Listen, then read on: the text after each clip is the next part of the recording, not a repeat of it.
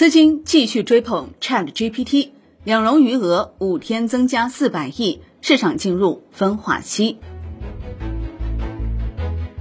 二月六号，A 股连续两日回调，ChatGPT 相关个股继续受资金追捧，龙头汉王科技连续六个一字板涨停，金融、地产、消费等板块则集体走弱，两融余额连续五天增加。北上资金虽然连续两日净卖出，但累计卖出额不足五十亿元。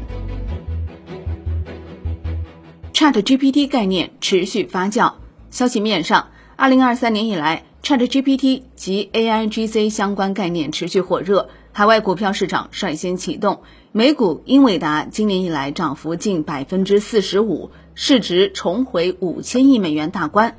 中概股百度今年以来涨幅已超百分之二十五。春节后，A 股市场的相关概念股也一路飙升，汉王科技连续六日一字涨停。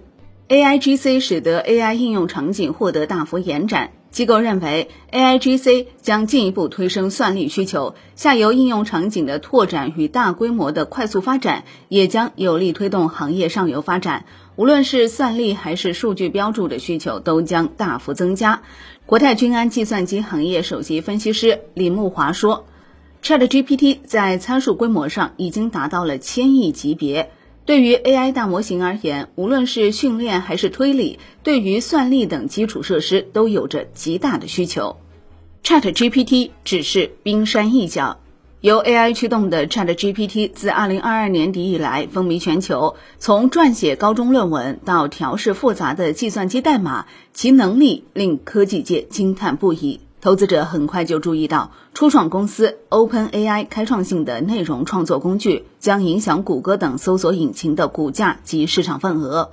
但 ChatGPT 不仅仅挑战谷歌及其母公司 Alphabet 的地位，它只是众多生成式人工智能技术中的一种。这些技术可以通过自己创造文本、图像、视频和计算机编程代码来搅乱许多行业。这项技术很快吸引了科技巨头的注意，微软就是其中之一。他在早期对该公司的投资上翻了一番。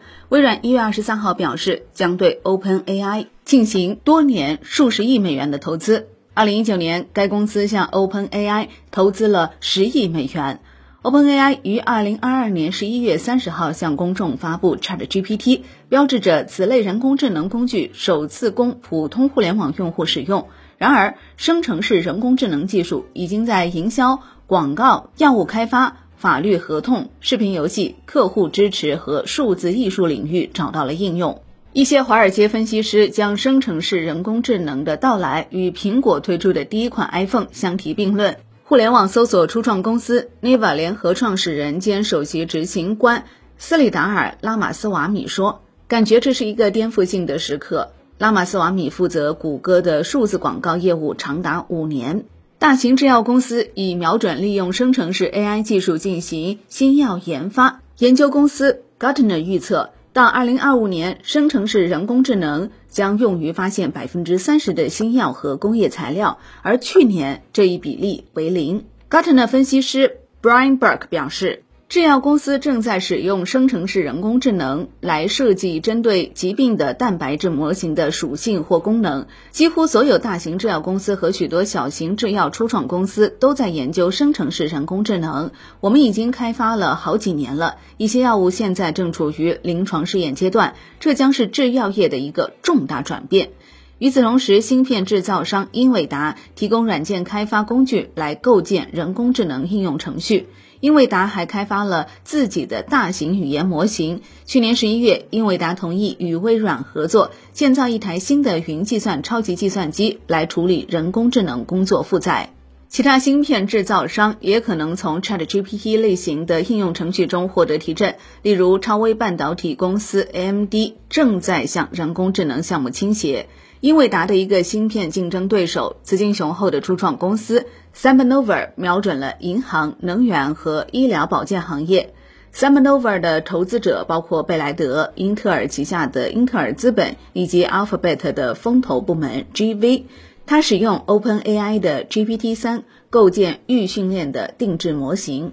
Seminova 最大的客户是美国政府的研究实验室，该公司正在与匈牙利 OTP 银行合作建造一台人工智能超级计算机。该公司首席执行官 Rodrigo 亮表示：“我们现在正从思考使用人工智能的可能性转向生产力。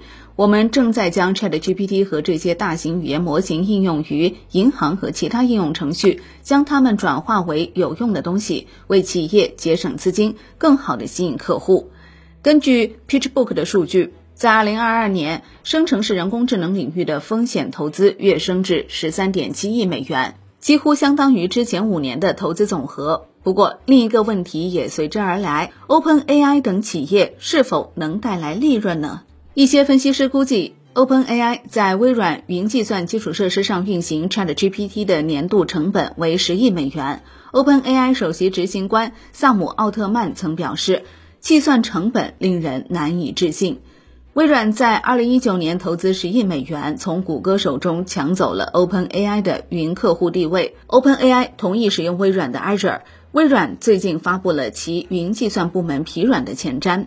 OpenAI 的目标是在二零二三年产生两亿美元的收入，二零二四年产生十亿美元的收入。再来看市场，二月六号，北上资金净卖出五点四四亿元，连续两日净卖出。从近期北上资金动向来看，二零二三年开局以来连续保持大额净买入。